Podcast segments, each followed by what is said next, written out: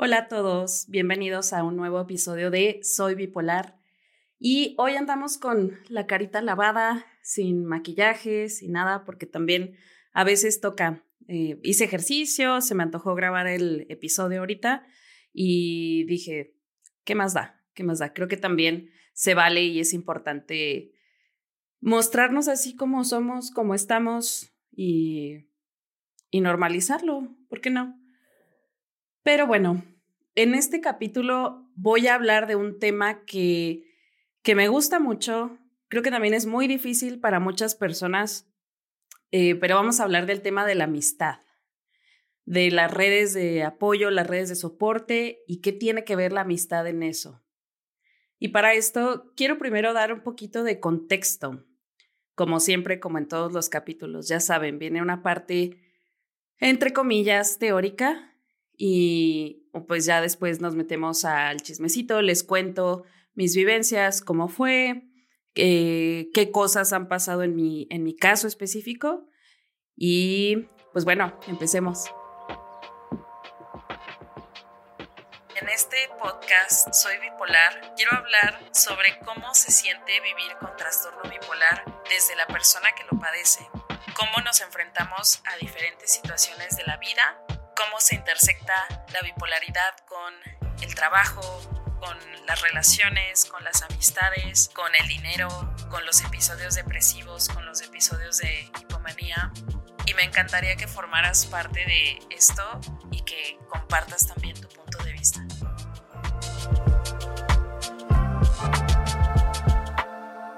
Mi nombre es Francia y nada más como recordatorio, quiero decir mi diagnóstico, mi diagnóstico es trastorno bipolar, en específico tipo 2, es decir, que tiendo más a los episodios depresivos eh, y a tener picos de hipomanía, pero los episodios depresivos son más largos, la hipomanía es más corta. Eso ya lo hemos tratado en capítulos anteriores. Pueden ir al capítulo 1, que les da mucho contexto, después el 3 y el 4, que son depresión e hipomanía. La amistad la amistad es una cosa bien bonita. Este contexto que les quiero dar es nada más para que tengamos un acuerdo en desde qué punto voy a hablar del concepto amistad, que todos entendamos lo mismo cuando diga amistad y pues que no haya confusión en, en mi discurso, tratar de hacerlo lo más coherente posible. Entonces, bueno, la amistad, ¿qué es? Yo creo que la amistad son los otros amores de nuestra vida. Son la familia que elegimos, eh, son los que te acompañan en todo momento sin importar tus condiciones. Y ya, ya, ya sé que muchos no van a estar tan de acuerdo. Pónganle un asterisco a esta definición y ya más adelante la vamos a ir desglosando. Pero en una definición más del libro, una amistad es una relación afectiva que existe entre dos personas, ya sean personas del mismo género o no, eh, o de diferentes edades. Yo creo que la amistad se puede dar entre personas altamente diversas. ¿Y por qué digo que son los otros amores de nuestra vida? Porque muchas veces usamos esta analogía erróneamente de que solo hay un amor de tu vida, ¿no? Y que vas a, normalmente se refiere a una relación romántica y la palabra amor la usamos mucho en el ámbito romántico, cuando en realidad sentimos amor por un sinfín de personas, eh, de mascotas. Yo siento amor por mis perros, siento amor por mi mamá y siento mucho amor por mis amigos que, que me han acompañado también.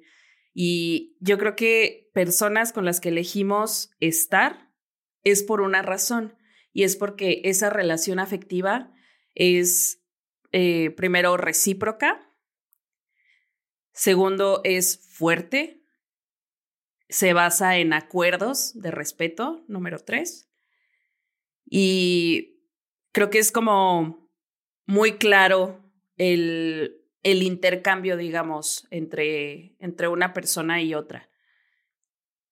Y además se hace desinteresadamente. Hablo de intercambios en el sentido de que de ambas partes tiene que haber un interés por permanecer en la relación afectiva, pero todo lo que tú haces por una amistad y una amistad hace por ti es porque nace de, pues de acá, ¿no? De, del corazón. Ahora, hay dos preguntas bien importantes que quiero abordar dentro de este contexto. Y creo que más que contexto, pues esto ya es, es, es parte del episodio. ¿De dónde sacamos a los amigos? Es una pregunta que me ha llegado muchísimo a las redes sociales de Soy Bipolar Podcast, que por cierto me pueden seguir, así como arroba Soy Bipolar Podcast, en Instagram, en TikTok. Ahí de repente contesto preguntas eh, de manera rápida, de manera corta, e interactuamos un poquito más y, me ayudan a decidir siguientes episodios y toda esta dinámica se da por allá. Pero eh, es una pregunta que me ha llegado mucho porque muchas veces a las personas con un diagnóstico psiquiátrico, indiferentemente si, si, si es trastorno bipolar o no, tienen dificultad para hacer amistades, para hacer amigos. Y encontrar amistades, creo que hay muchos tipos de amistad que nos vamos a topar a lo largo de la vida. Y una relación de amistad no tiene que durar para siempre tampoco, como una relación amorosa, puede, puede tener fecha de inicio y también tener fecha de término y está bien. O puede también estar ahí durante el tiempo que nos toque estar en este planeta, ¿no? Entonces, em, la mayoría de los amigos los hacemos durante, pues durante estos periodos en los que estamos obligados a asistir a un espacio físico de manera regular. ¿Eso a qué nos remite? Pues a la escuela, a talleres que tengamos, etcétera. Porque algo muy curioso de las relaciones humanas es que la repetición empieza a crear lazos.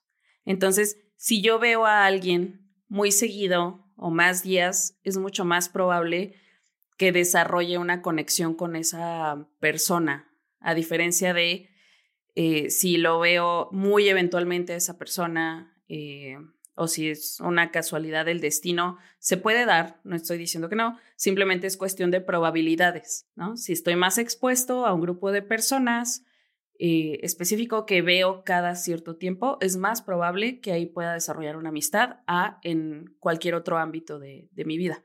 ¿Esto qué quiere decir? Que la mayoría de las amistades las forjamos mientras estamos en la escuela, mientras somos eh, pequeños. Ah, de pequeños se nos hace también un poco más fácil desarrollar una amistad porque tenemos menos miedos instaurados como personas adultas, adultas que somos y no quiero generalizar de que esa es la única forma de hacer amigos o de que solamente así, conservando esos amigos que tuviste en la escuela, en la primaria, en la secundaria, es la única forma de tener amigos. De hecho, yo desde mi educación básica eh, en México se hace lo que le llamamos el kinder, que es más o menos desde los 3 a los 6 años, la escuela primaria, que es de los 6 a los 12 años aproximadamente, y la escuela secundaria, que es de los 12 a los 15. Ese es más o menos el ciclo de vida de la escuela aquí en México.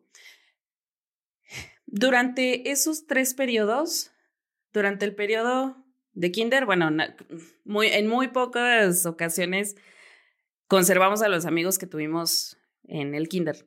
Yo creo que ahorita no conservo absolutamente ninguno.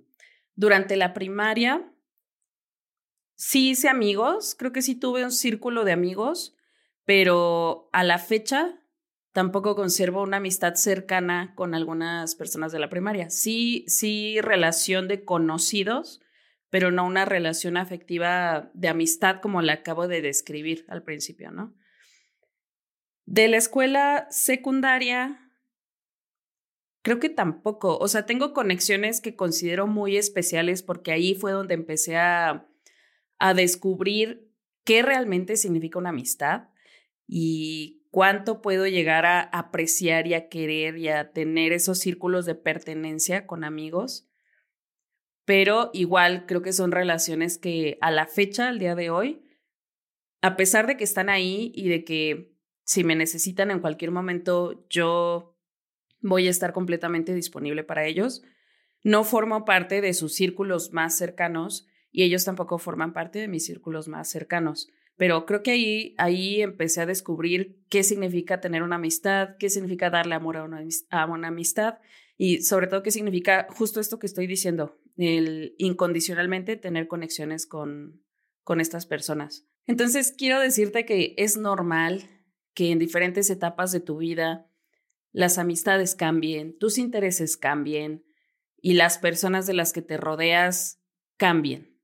Las amistades, como las relaciones, también empiezan y también se terminan. Y está bien, nada más quiero normalizar eso. Eh, entonces, ¿los podemos sacar de la escuela? Yo, los, el círculo de amigos que ahorita tengo y conservo desde hace más de 10 años y, me estoy sintiendo vieja, es el círculo de mi universidad y algunas personas de mi preparatoria. Eh, ese círculo, pues es el que al día de hoy es súper cercano a mí y, y, los aprecio mucho, pero ahorita vamos a desgranar un poquito cómo cuidamos una amistad para que pueda eh, permanecer en el tiempo, ¿no? Y creo que cuando ya estamos también más desarrollados en términos de nuestra mente, nuestra personalidad, eh, etcétera, que ya somos adultos más funcionales, también es más fácil conservar una amistad por más tiempo. Pero bueno, ahorita lo, lo, desgrano. Entonces la escuela es uno de los principales lugares en donde podemos eh, hacer amistades porque todos los días estamos ahí. Todos, todos, todos los días estamos ahí, vemos a la misma gente y es mucho más factible, probabilísticamente, que me pueda, que pueda tener una amistad con alguien. Ese es el primer lugar de donde puedes sacar una amistad. No es el único. Creo que he hablado también un poco de cómo al tener un trastorno psiquiátrico hay mucho estigma alrededor. De hecho, escuché una entrevista hace poco hacia una persona con discapacidad y con una discapacidad física. Y se me hizo muy impresionante escuchar que cuando esa persona estaba en la primaria y en la secundaria, los niños no tenían realmente mucha malicia de, no aceptar a alguien que es diferente. Sin embargo, los papás, en muchas ocasiones, cuenta ella, que les decían a sus hijos que no se junten con una persona con discapacidad. Y eso se me hace impresionante, la cantidad de traumas propios que podemos pasar a siguientes generaciones. Pero no me, no me quiero desviar del el punto, que es sí hay estigma. Em, y desgraciadamente, muchas veces cuando tienes un trastorno psiquiátrico, no sabes qué es, pero hay algo raro. Te sientes raro, te sientes particular, ¿no? Y creo que depende mucho de tu contexto, de cómo fuiste educado, de la autoestima que lleves, etcétera, cómo vas a poder lidiar con, con todo esto. Entonces voy a, pues voy a tomar mi caso de ejemplo como en todo y quiero recalcar mi experiencia no invalida la tuya. Es solo una experiencia más en el vasto universo de las personas neurodivergentes. Entonces, eh, si no te identificas con esto, está bien, está bien. De hecho, te invito a que en los comentarios de este podcast, en YouTube o en Instagram o en donde sea, compartas también tu experiencia. En mi caso, yo sí me identificaba como una persona muy particular. Durante la secundaria, sobre todo, que fue donde desarrollé más mi personalidad quizás. Pero en esos periodos yo era una niña rara, o sea, considerado desde el punto de vista neurotípico, el status quo de la sociedad, viviendo en una ciudad sumamente pequeña, viviendo en un entorno que, pues que, que tiene todos estos males de la sociedad, ¿no? Machista, clasista, eh, racista, eh, estigmatizante. Entonces, pues bueno, bajo esos estándares, pues yo era una niña muy particular, con intereses muy extraños eh, y extraños no para mí ya, en este momento, pero en ese punto, para el estándar de todos los niños, pues eran extraños. Yo me declaré budista en la secundaria porque me metí mucho a leer sobre el budismo, sobre el agnosticismo, sobre un montón como de, de creencias. Y es que yo no sabía, pero pues tenía mucho este foco em, que me podía enfocar en un tema y hablar mucho sobre él, ¿no? E investigar sobre todo mucho sobre él. Entonces me encontraba en algún momento como, hoy toda, todas estas personas como que no parece que me aceptan, ¿no?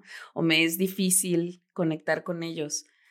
Afortunadamente, creo yo que siempre va a haber como alguien que te pueda entender un poquito o alguien un poquito más empático y quiero creer también que mientras más avanzamos, estas generaciones que vienen tienen más empatía y tienen más conocimiento y tienen más diversidad y creo que eso es muy, muy sano.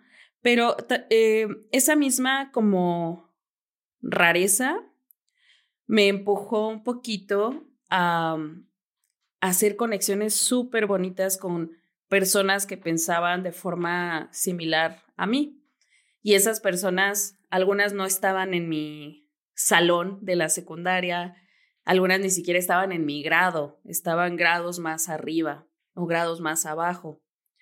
Em, pero yo me acuerdo como de esta alianza que formamos y al final ese sentimiento de pertenecer a algo es muy real y está muy comprobado psicológicamente que te ayuda con tu ánimo. Entonces, le voy a llamar así, es encontrar a tu tribu esa es mi experiencia con esta, mm, con ser diferente, ¿no? Con no encajar en el molde social. Y algo que, te quiero decir es, puedes no encajar en el molde social y encontrar a otros que tampoco encajan en el molde social. O encontrar a alguien a quien sí, pero tiene más empatía y está más abierto. Ok, y también me pueden decir, oye, pero a ver, ya estoy grande, no tengo círculos de amigos, eh, por cualquier razón que quieras. Me mudé de ciudad y aquí no tengo a nadie, o hice mi universidad durante la pandemia. Hay muchas razones por las que puedes no haber desarrollado esta sensación de tribu o esta sensación de comunidad. Y está bien. Es que a lo que, a lo que voy es que normalicemos todas las formas en las que hemos hecho nuestras amistades y nuestras conexiones. Por cierto, si están viendo el video, les presento a mis nuevos gatitos. Adopté dos gatitos, además de los dos perritos que tengo, y están ahí atrás. Uno es Haku y el otro, la otra, es Rey. Así que si escuchan algunos ruidos, son ellos haciendo travesuras. Entonces, de adulto, ¿de dónde más los saco? ¿Qué hago? Bueno, la clave que ya te dije es la repetición y el sentido de comunidad. A mí también, eh, bueno, he estado en esta encrucijada de ah, necesito más gente que comparta mis intereses. Y aquí quiero hacer un disclaimer a mis amigos, eh, mi grupo de amigos de, de estos, les comento que tengo más de 10 años de estar con ellos. Yo los amo, los adoro y, y siempre estoy para ellos y ellos siempre están para mí pero hay intereses que no compartimos y está bien también. Eh, alguien puede ser tu incondicional y no compartir necesariamente todos tus intereses. Y eso está, de hecho, es, muy nutritivo, o sea, nutre mucho también el, el que ellos aprendan cosas de mí y el que yo aprenda cosas de ellos, o que ellos hagan cosas que normalmente no harían y que yo haga cosas que normalmente no haría. Eso está muy chido. Pero yo me vi en la necesidad también de decir, quiero encontrar también gente que comparta mis intereses. Eh, quiero encontrar gente que, que se identifique de otra forma conmigo y, no es una tarea sencilla, pero aquí espero darles un poco de iluminación al respecto. Entonces, queremos repetición y queremos eh, intereses similares. Lo la primera tarea que tienes que hacer es saber qué te interesa. Ya lo he dicho mucho, otra vez los ejemplos son sobre mí, pues porque es la referencia que tengo. Eh, pero a mí me interesa mucho eh, las películas, Creo que voy mucho al cine, de hecho voy sola los viernes al cine casi todos los viernes a ver algo que me interesa o veo películas aquí en mi casa. Y me interesa tener con quién discutirlas, me interesa alguien que vea las películas raras que yo veo y poder rebotar ideas. Entonces, ese es un interés. Otro interés es, y los puedes explorar, ¿eh? No tienes que tenerlos ya claros, o sea, esa es tu primera tarea, explorar muchas cosas, a ver qué te gusta. Otro interés es el tema de, pues sí, todo el tema de los derechos humanos y la visibilización neurodivergente y expresar lo que uno siente. Entonces, bajo ese interés, ¿qué voy a hacer? ¿No? Ahorita, ahorita les desgloso, pero estoy primero planteando estos intereses. Y el tercero es, necesito, o no necesito, más bien es, quiero hacer alguna actividad física, o sea, encontrar una tribu, vamos a decirlo así, que, que me guste. Me gusta el aire libre, me gusta de repente acampar, me gusta que, que exista un ambiente relajado. Antes de esto yo ya había hecho CrossFit. El CrossFit no es para mí, no es para mí que alguien te esté gritando constantemente lo que tienes que hacer y exigiéndote más de lo que puedes dar y todo ese tipo de cosas. No, no, no es para mí, ¿no? Em, intenté muchas otras cosas, nadar, nadar me gusta mucho, pero eh, por mi estilo de vida, supongo, no tengo el tiempo de, de tener que preparar tu maleta antes, llegar, bañarte, hacer tu rutina de una hora, una hora y cacho, bañarte otra vez, como no da, ¿no? Entonces, yo encontré la escalada, pero bueno, ahorita me voy a ese punto. Primer punto, películas. Me interesa el tema de hablar de películas. ¿Qué hago? Un ejercicio aquí que les voy a pasar, que me ayudó mucho mi terapeuta a hacerlo, es tratar de identificar primero las redes de personas a las que tienes acceso. ¿Y eso cómo funciona? Es como una araña. Vamos a poner em, las personas que están cercanas a nosotros, no sé, mi prima o un amigo que ya tengo, o mi mamá, mi papá, eh, hasta, hasta tu, tu médico, tu psicóloga, tus relaciones primarias, que las tengas ahí identificadas. Ok, ellos a quienes conocen, quienes están dentro de sus redes. Seguramente hay personas que tú no conoces eh, personalmente, pero que has escuchado nombrar, O puedes hablar con tus relaciones primarias y preguntar, oye, este, pues, ¿quiénes son tus relaciones primarias? Y ya se va ampliando como que esta red, ¿no? Vas haciendo un mapita, mapita perdón, pones esa persona en el centro y eh, amplías esa red de conexiones. Ya que tienes tu mapita más o menos, ahí empiezas a buscar, en el caso, voy a poner mi caso de ejemplo, películas. ¿Con quién de estas personas puedo platicar de películas? Y la cosa aquí es que hay que, hay que hacerlo activamente. Es decir, cuesta mucho aceptar la realidad, pero un amigo no te va a caer del cielo. Una persona, por más que lo queramos romantizar, no va de repente estar en el mismo café que tú y se va a acercar y van a empezar y van a tener la mejor amistad del mundo. Esas cosas suceden, pero suceden muy poco. Entonces hay que poner cartas a la acción y buscar lo que queremos. Entonces, en ese sentido, viendo este mapa de redes, pues yo me puse a ver así de, ok, ¿a quién de estas potenciales personas que tengo en este mapa de redes le puede interesar hablar de esto o tener una dinámica conmigo, ¿no?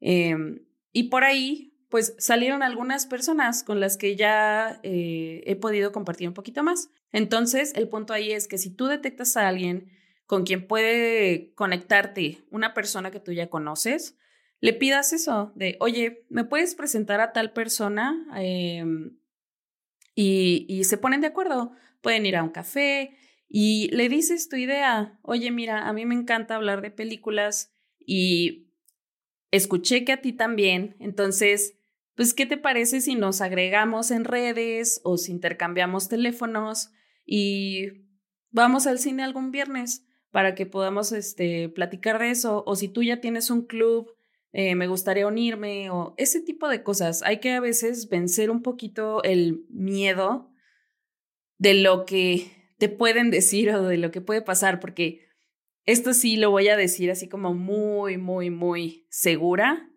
El 90% de las ocasiones que pensamos en un escenario catastrófico normalmente, nos equivocamos.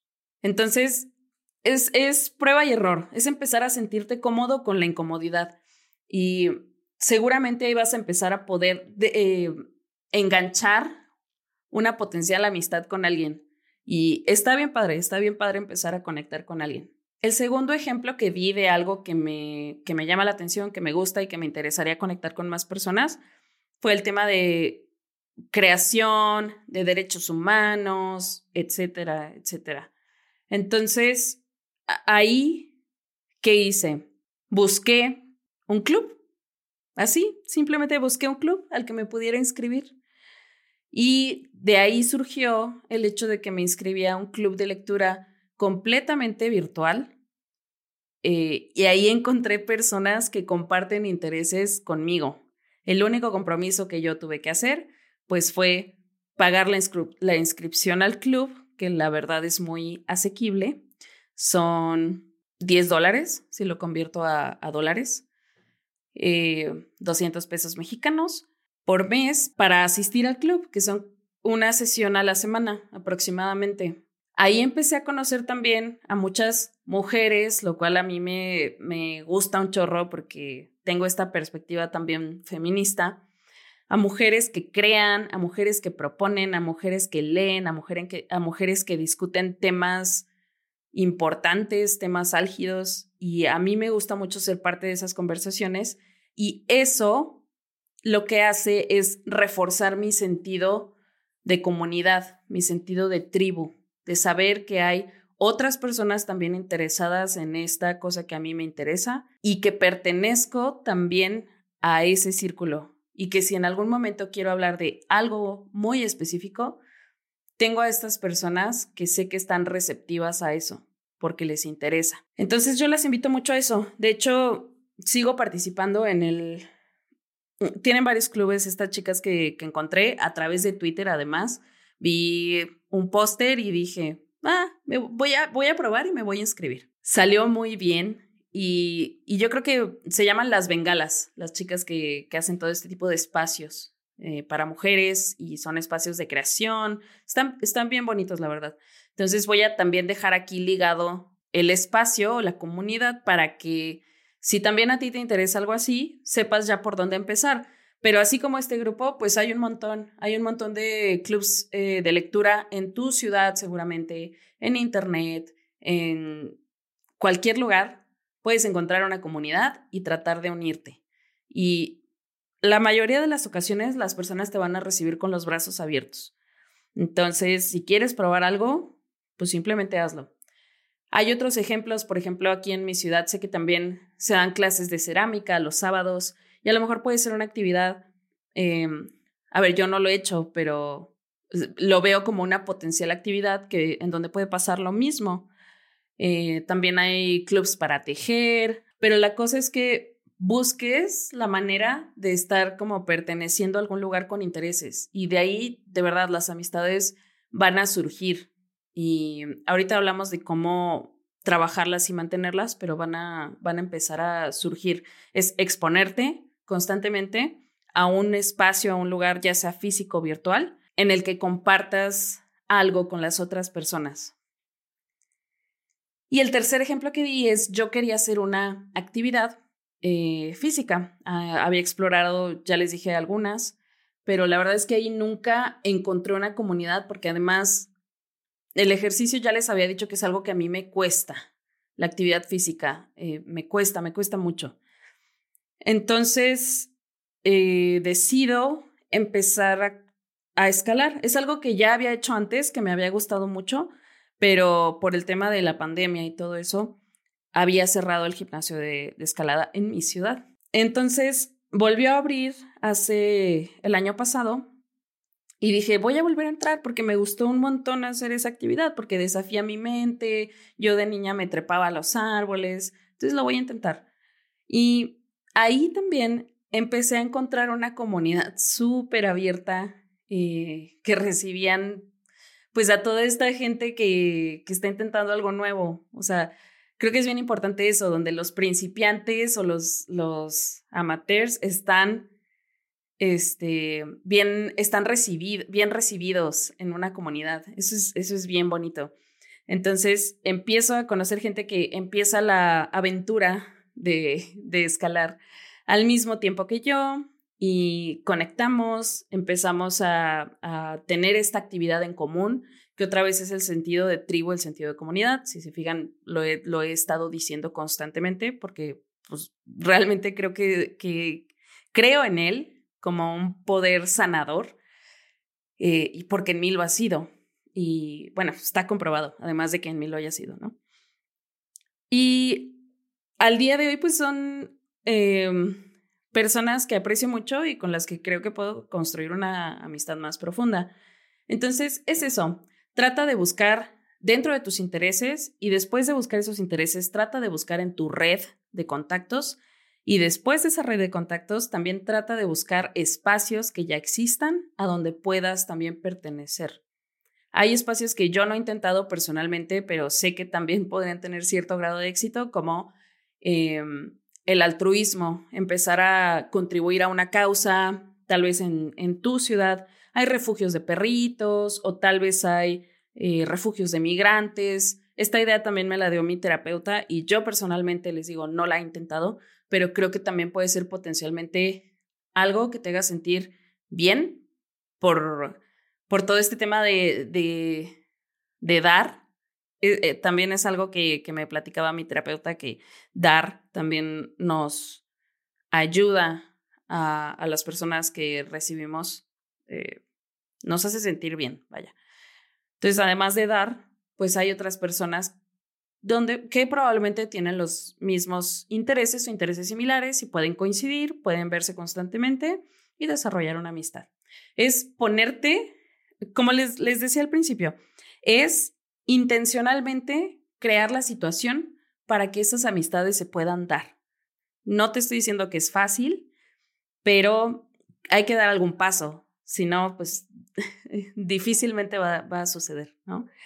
Como les decía, sucederá en alguna ocasión, eh, no sé, planeada por el destino, en el que estés sentadito en tu casa y de repente llegue el repartidor de pizza y se hagan súper amigos porque algo. Pero yo te diría que mejor apuestes a la intencionalidad de, de, esta, de esta forma en la que te estoy platicando que puede ser.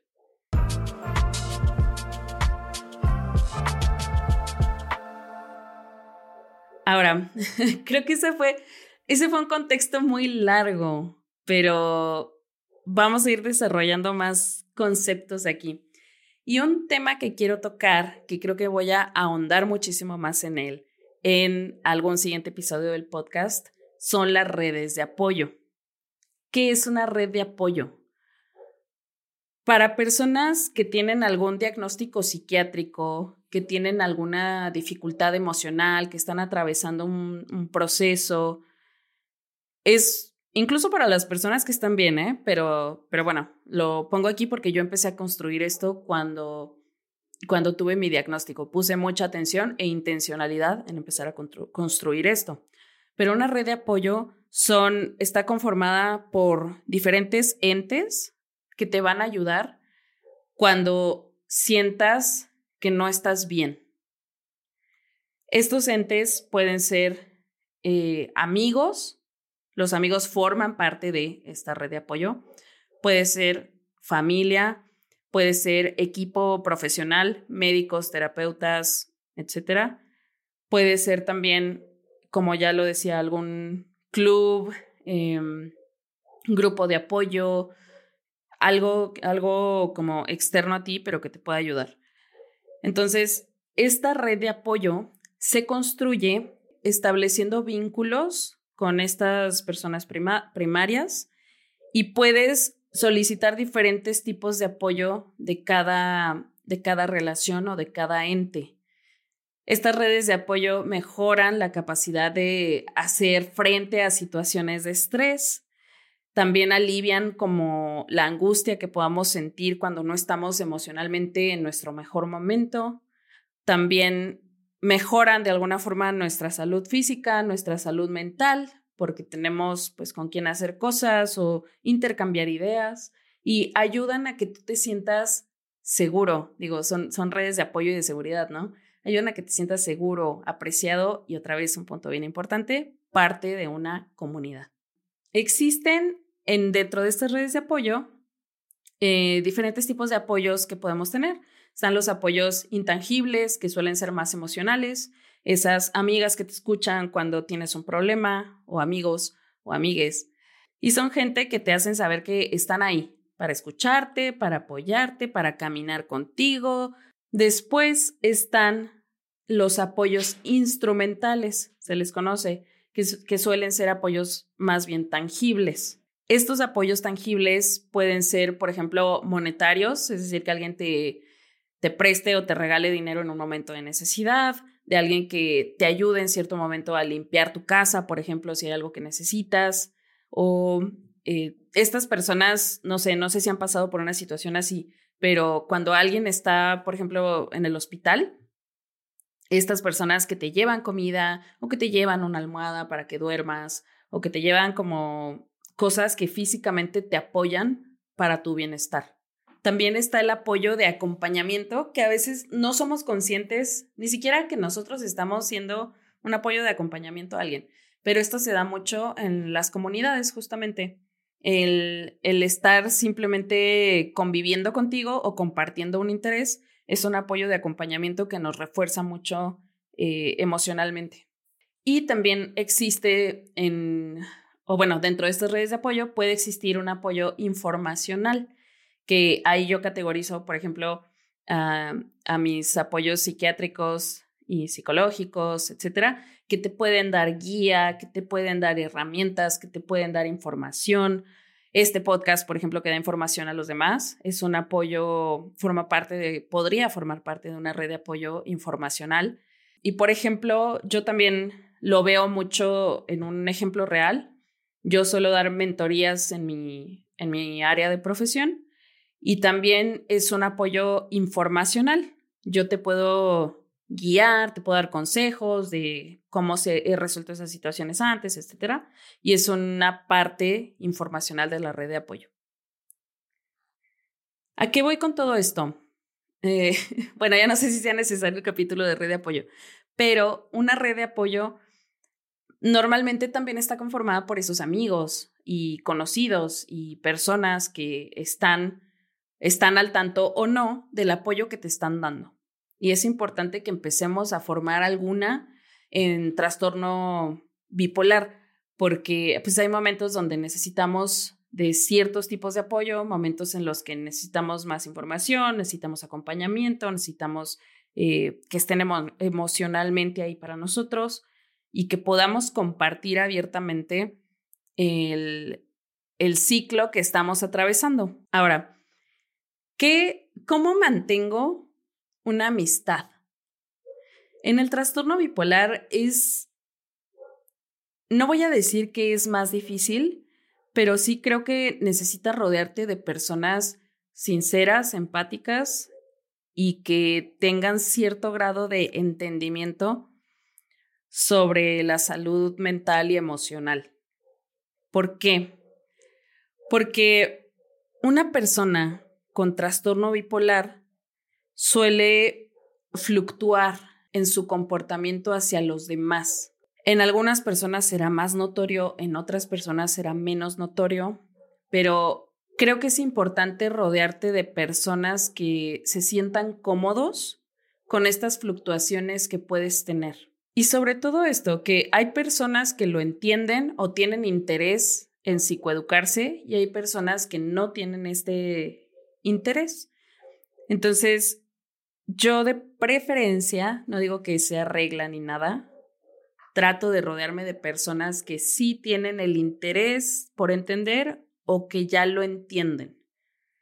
Porque es más fácil eh, que puedas tener justamente el soporte y el apoyo que necesitas y que no tengas que sentir esta pesadez de hacer masking.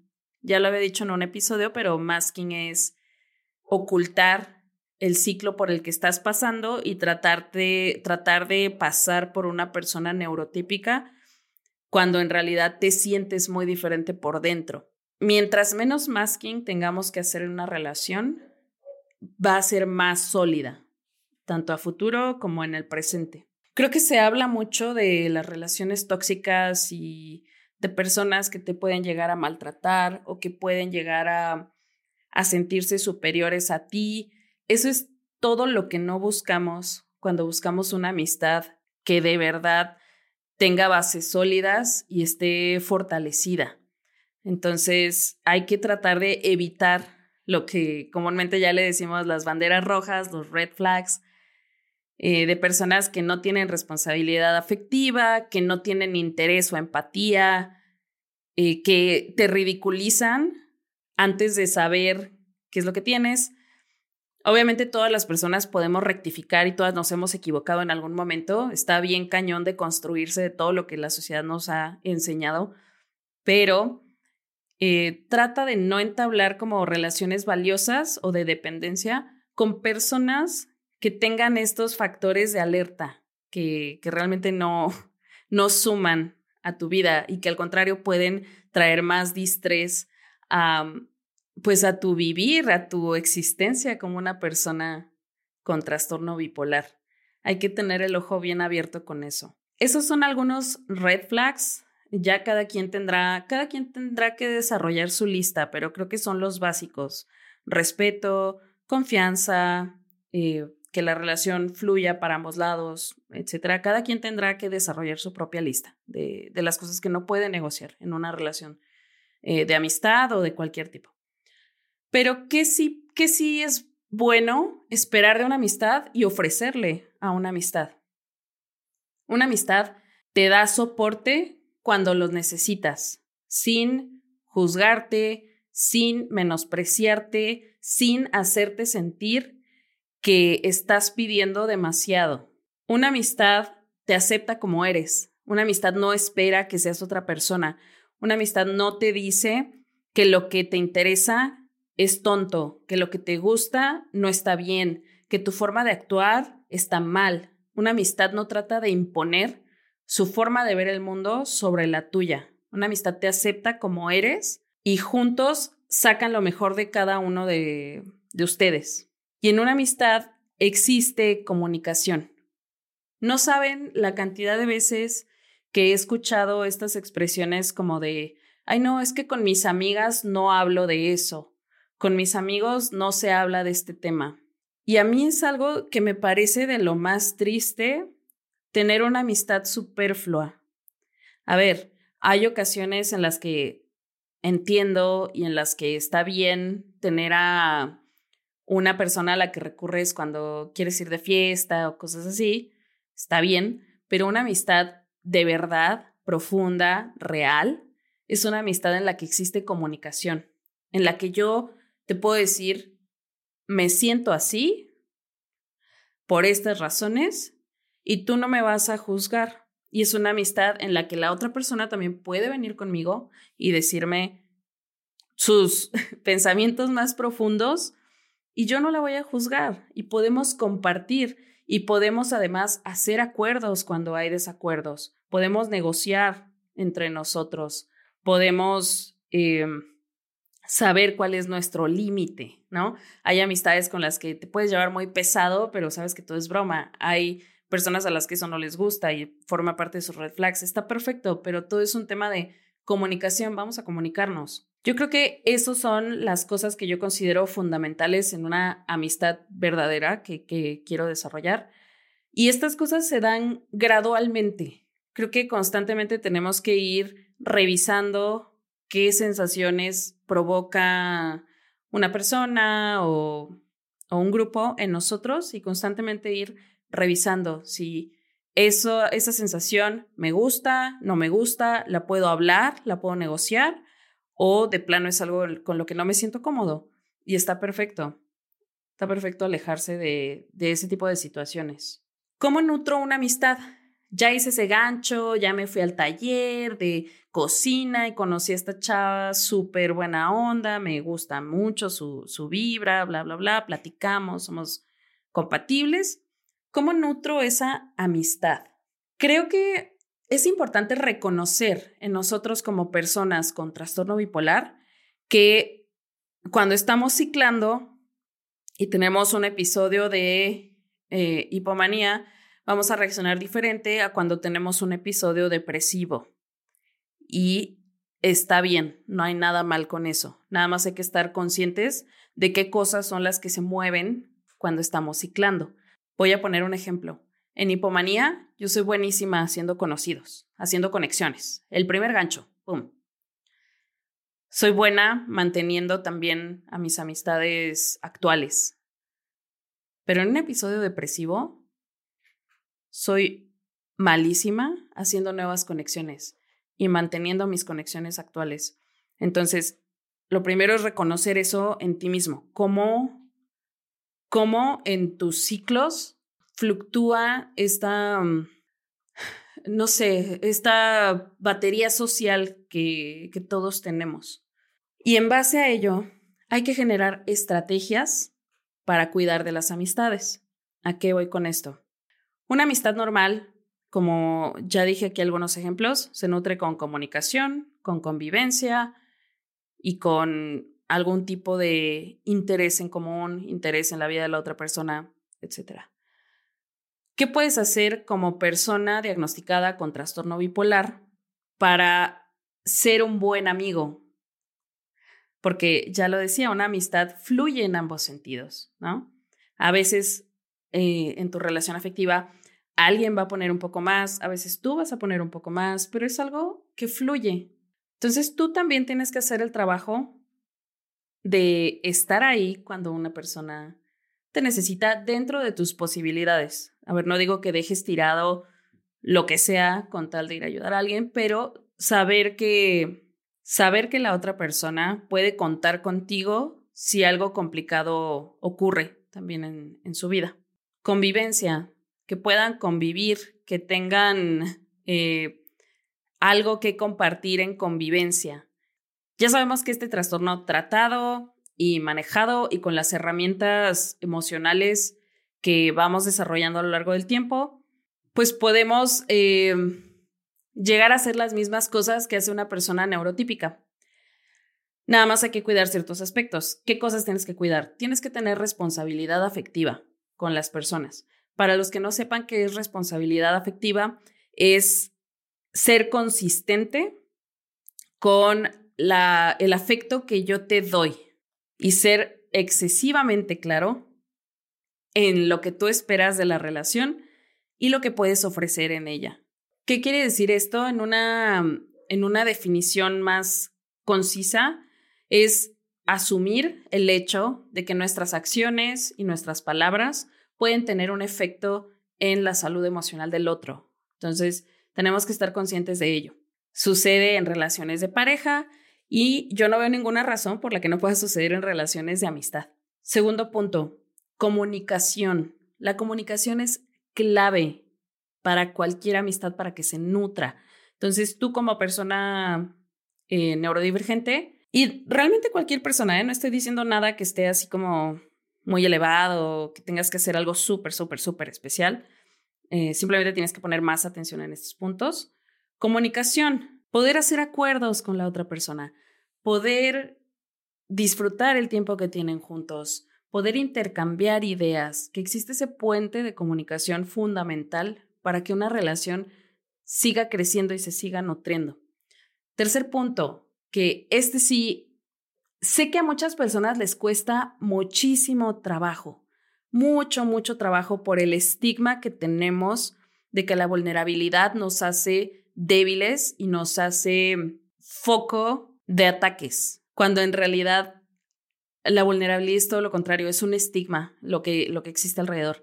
Entonces, tercer punto es que puedas ser vulnerable con esa persona que es tu amistad y que esa persona pueda ser vulnerable contigo. ¿Qué implica la vulnerabilidad? Ya lo he dicho muchas veces, pero no juzgar al otro, que el otro se puede expresar libremente lo que tiene en su cabeza, lo que tiene en su, en su sentir, y que tú puedas expresarte de la misma manera con el otro. Eso es bien valioso y bien bonito porque empieza entonces a formar parte de tu red de apoyo, esta amistad con la que puedes ser transparente en lo que te atraviesa, en lo que te duele, en lo que te gusta. Cuarto punto, también tienes que estar para ellos. Creo que en ninguna, es una relación bilateral, como ya lo decía, y creo que ninguna relación realmente funcionaría si solo se nutre de un lado. También hay que estar para ellos dentro de tus posibilidades, otra vez lo recalco muchísimo. Si tú estás muy sumido en algo no tan positivo, puede ser un poco más difícil estar para alguien, lo entiendo completamente, pero ahí es donde entra el punto de la comunicación. Oye, amigo, sabes que en este momento estoy atravesando por un muy mal momento y no puedo estar para ti, me apena muchísimo, pero en cuanto me sienta mejor, voy a, vas a ser una de mis prioridades. No, no quiero decir que te exijas demasiado a ti como, como persona, pero a veces los actos más sencillos son también los que demuestran esta importancia que tiene la otra persona en nuestra vida. El hecho de, si alguien está enfermo, poder hasta mandarle, no sé, por una aplicación, un caldito de pollo. Si alguien perdió a un familiar o a un ser querido, estar presente, decir, lo siento mucho. Eh, y más que decir, hay algo que puedo hacer por ti, pues hacerlo, realmente hacerlo y de corazón, eh, como llevar comida. No sé, hay muchas formas de demostrar ese apapacho que tú también le puedes dar a alguien. También algo que te recomiendo, eh, quinto punto, persona con trastorno bipolar, desarrollar una amistad es más fácil si estás en grupos más pequeños que se sientan como un lugar seguro. Esto no es una regla, yo creo que es un consejo que, que puedo dar porque ahí es donde me he sentido segura, más que pertenecer a un grupo de 30 personas eh, en donde hay mucha vertiginosidad, como que se mueve muy rápido y hay muchas opiniones y muchas, si hacemos la red de conexiones de un grupo grande, hay muchas cosas que pasan en el medio. Y eso puede llegar a abrumarnos como personas neurodivergentes. No en todos los casos, pero en algunos. Entonces, para mí resulta más seguro un grupo un poco más pequeño. Sexto punto, no elijas amigos que te lleven a extremos o a situaciones comprometedoras para ti. Ya sabemos que, por ejemplo, en un episodio de hipomanía podemos llegar a tener una tendencia adictiva. Entonces, en ese momento, no te hagas el mejor amigo de una persona que le encanta ir de compras y que no te va a poner ningún límite, porque tú no te lo vas a poner tampoco si, si no has trabajado herramientas para hacerlo es ponerte como en situaciones de riesgo que, pues, que no son las mejores. Entonces, trata de evaluar a, las amistades este, que tienes y ver si te llevan a extremos o a situaciones comprometedoras y ver cómo puedes evitar ponerte en, situaciones comprometedoras. Y el último punto que les quiero compartir, el punto número siete, tu amigo es tu amigo. Tenemos estas amistades para disfrutarlas, para pasarla bien, para estar eh, abrazándonos cuando lo necesitamos, para estar apapachándonos, para contarnos lo malo, para contarnos lo bueno, para ponernos contentos por el éxito del otro. Tu amigo es tu amigo, no es tu terapeuta. Hay que darle a cada cosa su lugar. Tu amigo no te va a poder resolver tus problemas, tu amigo no te va a poder guiar de la mejor manera todo el tiempo. Tu amigo no sustituye atención profesional de médicos, psiquiatras y psicólogos. Nada más eso, tenlo claro. Nosotros necesitamos de, otro tipo de conexiones y son las conexiones eh, informativas y, y, que nos diagnostican y que nos, nos ayudan y que nos dan tratamiento. Entonces, un amigo no sustituye eso. Y ya último punto, creo que este capítulo va a quedar un poquito largo. Último punto, tú, amigo de una persona con trastorno bipolar, ¿qué me estás escuchando? ¿Qué puedes hacer? Primero, infórmate, infórmate sobre lo que es el trastorno bipolar. Felicidades por estar viendo este capítulo. Qué padre. Este tipo de acciones se aprecian muchísimo, se aprecian increíblemente por una persona recién diagnosticada, por ejemplo, porque, porque el diagnóstico es duro. Una disculpa por el ruido, son mis gatos que acaban de descubrir un nuevo juguete. ¿Qué más puedes hacer? Sensibilízate. Sé que si tú eres un amigo que es neurotípico y que no tiene como estas batallas internas emocionales o, o fluctuantes en términos de comportamiento, autoconcepto, todas estas cosas, sensibilízate un poquito, es, es practicar la empatía.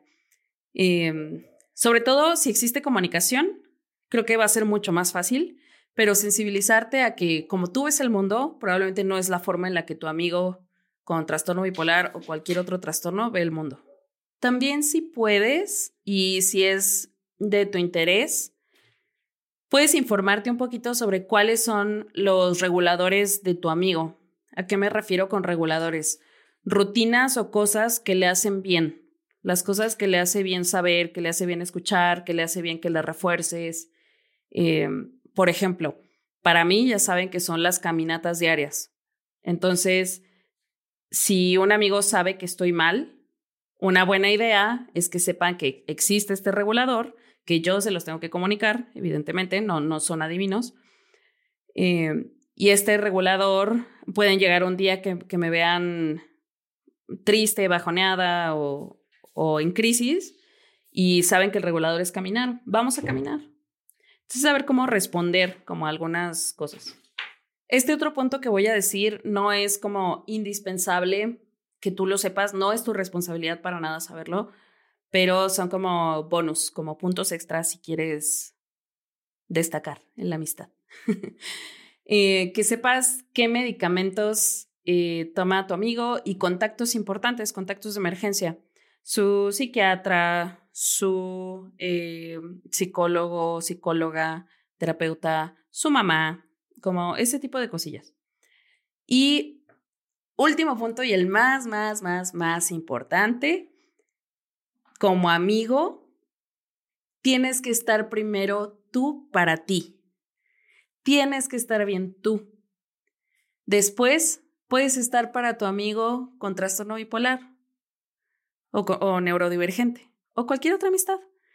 Pero tú tienes que ser tu prioridad. Porque otra vez, eres un amigo, no eres terapeuta, no eres eh, psiquiatra, no eres quien lleva el tratamiento de tu amigo. Entonces, hay que poner límites, un límite claro. Primero tú y luego los demás. ¿Va?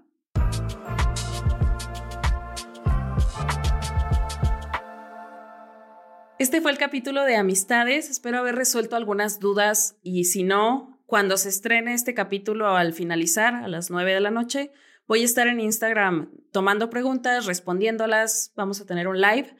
Y en el siguiente capítulo es un capítulo muy especial porque voy a estar con mi mamá. Mi mamá y yo vamos a estar compartiendo cámara. Mi mamá va a estar contestando preguntas sobre cómo recibió el diagnóstico, qué sintió, qué cosas ha cambiado, Creo que es el punto de vista vivencial de alguien que acompaña a alguien con un diagnóstico de trastorno bipolar o con un diagnóstico psiquiátrico. Está bien bonito ese capítulo, espérenlo y disfruten su nochecita. Adiós.